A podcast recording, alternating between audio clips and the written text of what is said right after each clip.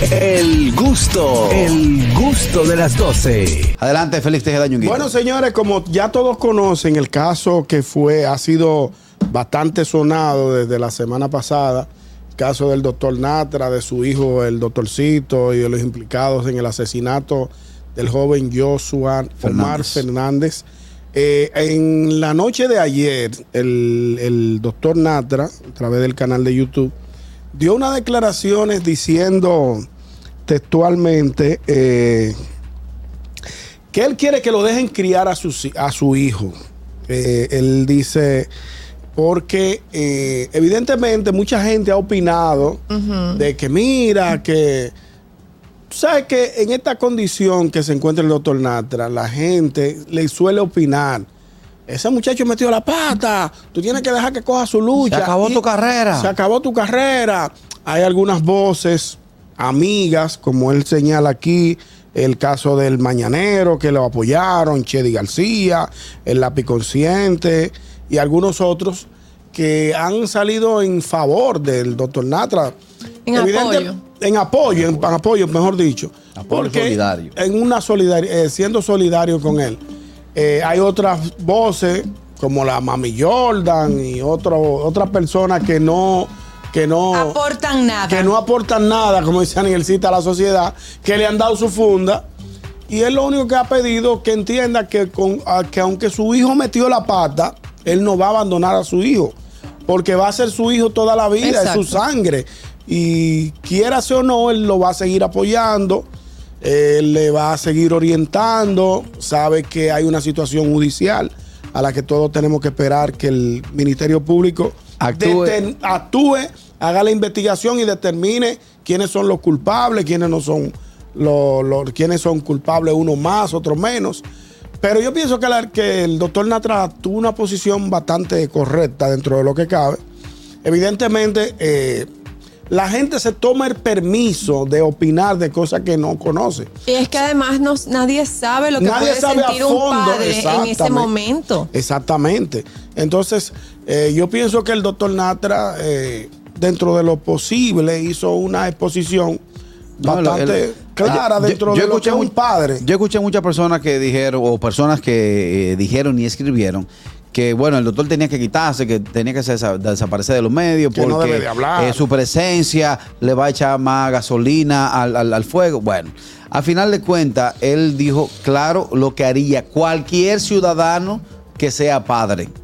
Es tan que cuando nos vamos a, a- a situaciones que se han dado, hay, hay por ahí algo que causa mucha risa, pero que es cierto que una madre dice, mi hijo roba, pero no roba motor.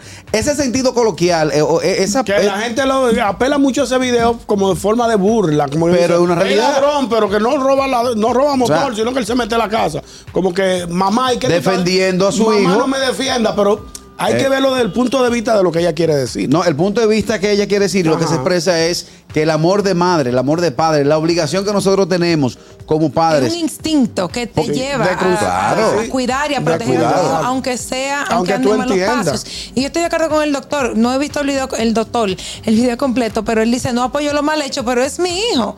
¿Qué voy a hacer, señores? Exacto, Entonces exacto. tampoco podemos satanizar tanto la cosa y, de- y dejen de ser, como dice el padres de, de, de mi hijo. Si el, el, el que sabe lo que va a pasar o lo que va a hacer soy yo. Ya lo sabe.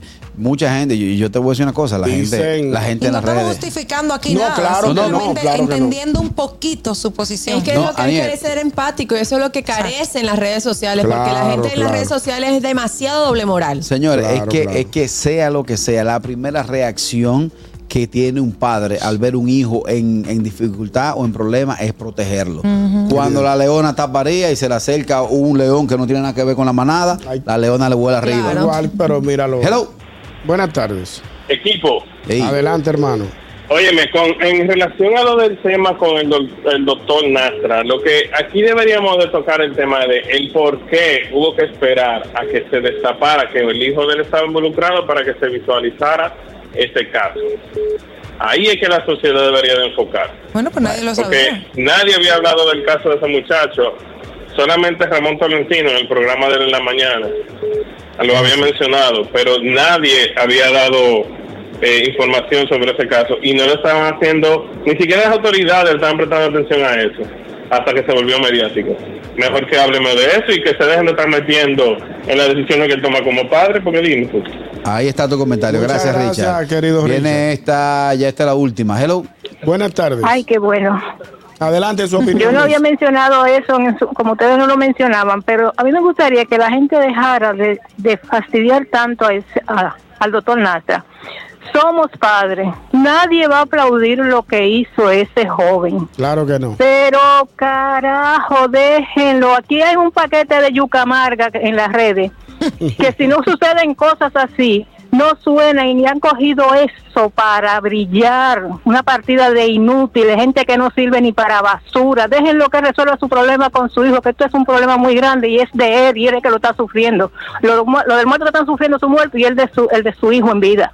Es así, gracias Luisa. Gracias, Luisa. Bueno, ya en esta recta final del gusto de las 12 queremos saludar, un saludo muy especial a alguien que nos está escuchando, Ajá. pero está encaramado pintando un edificio. Pónchate el pintor del edificio de atrás, Fernando. Para la comunidad. Ay. Para quienes nos ven a través de la televisión y nuestro canal de YouTube, ese señor, ese señor tiene dos días encaramado ahí arriba pintando ese edificio que Dios lo proteja. Un Dios mío, trabajo que Dios lo digno cuide. de admirar. Bueno, bye bye. Gracias por estar en sintonía con el gusto de las 12. Nos vemos mañana. El gusto, el gusto de las 12.